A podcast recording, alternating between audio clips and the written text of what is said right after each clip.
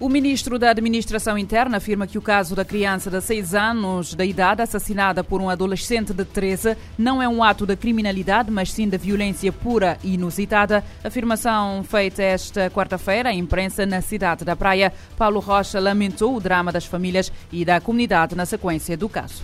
Eu não tenho muitos comentários, a não ser que é um drama. Eh, é claramente um ato que decorre de uma violência inusitada não é um ato de criminalidade, é violência pura. Existirão muitas explicações, certamente. Uh, o que lamentamos é profundamente esta, uh, estas duas vidas, a vida humana e este adolescente que agora terá de necessariamente ver-se abraços com, com a justiça de, de, de, dos menores, mas é, é, lamentar profundamente este drama, o drama da família, o drama da, da, da comunidade. Recorda-se que o assassinato aconteceu a 27 de fevereiro no bairro da Jamaica, na cidade da Praia.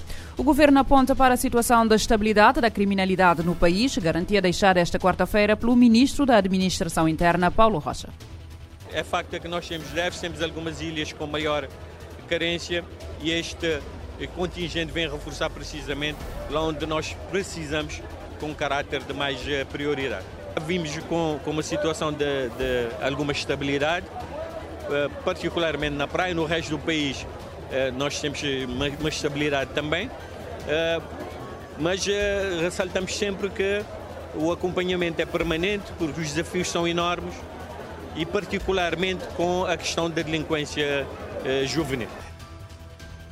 Paulo Rocha, que falava à imprensa na cerimónia de encerramento do 15º curso da formação de agentes da Polícia Nacional, destacou a importância da aposta na prevenção policial. O Tribunal da Comarca de São Vicente decretou prisão preventiva para um indivíduo de 31 anos suspeito de agredir com arma branca a companheira de 36 anos no passado dia 26 de fevereiro. De acordo com o Departamento de Investigação Criminal da Polícia Judiciária, o suposto agressor terá agredido a companheira com uma arma branca. O mesmo foi detido fora de flagrante delito e apresentado na segunda-feira ao Tribunal de Comarca de São Vicente para o efeito do primeiro interrogatório judicial. Ficou em prisão preventiva, estando a aguardar os trâmites do processo na cadeia central Central de Ribeirinha.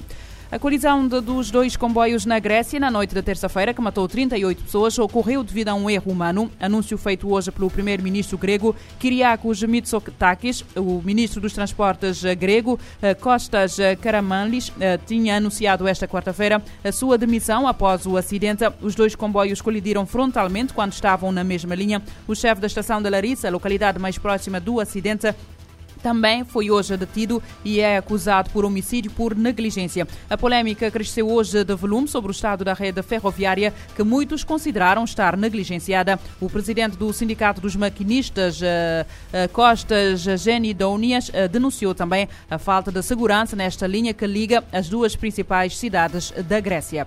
Depois do reaparecimento da cólera no Haiti, em outubro passado, 594 pessoas já morreram da doença. A conclusão é de um relatório divulgado pela Organização Pan-Africana de Saúde, em parceria com a Organização Mundial da Saúde. O Haiti registra 33.185 casos suspeitos da doença nos 10 departamentos geográficos do país e 2.398 casos confirmados, o que representa um aumento de 5% dos casos suspeitos e de 3% dos casos confirmados nos últimos sete dias. O relatório da UPAS indica que a vigilância epidemiológica é afetada pela complexa crise humanitária e de segurança, aliada ao acesso limitado a combustíveis em todo o país, o que limita o acesso a serviços de saúde e laboratórios. A maioria da população do país encontra-se numa situação de grande vulnerabilidade à cólera, que também está relacionada com as limitadas condições de acesso à água potável, saneamento e higiene. A crise humanitária e a insegurança agravadas nos últimos meses prejudicaram os esforços das autoridades de saúde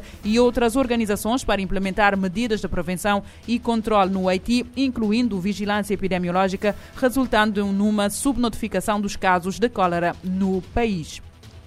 O número de deslocamentos na Somália alcançou um novo recorde, chegando a 3,8 milhões de pessoas. São dados da Organização Internacional para as Migrações, que pede soluções sustentáveis para o apoio humanitário. A agência da ONU conta com investimentos de doadores para evitar mais deslocamentos e lidar com a situação deixada pela seca e pelo conflito. A OIM alerta que a combinação de riscos climáticos e conflito deve ampliar as necessidades atuais, agravadas após cinco estações chuvosas consecutivas abaixo da média e uma sexta projetada no início deste ano. De acordo com as estimativas, aproximadamente 300 mil pessoas poderão ser deslocadas até julho e buscar refúgio nas principais cidades, particularmente em Baidoa e na capital Mogadíscio. A vice-diretora-geral da OIM, Ugote Daniels, ressalta que a maioria dos recém-deslocados pode nunca mais retornar a casa e a insegurança só aumentará à medida que cresce a competição pelos recursos já escassos. Segundo ela, famílias inteiras nascerão e crescerão em assentamentos informais, em condições de vida inadequada. Assim, a recomendação da representante da agência é investir nos locais de origem para promover a resiliência e evitar novos deslocamentos. Da ONU News em Nova York, Mayra Lopes. De acordo com as estimativas da OIM, aproximadamente 300 mil pessoas poderão ser deslocadas até julho e à procura de refúgio nas principais cidades e vilarejos, particularmente em Baidoa e na capital Mogadíscio.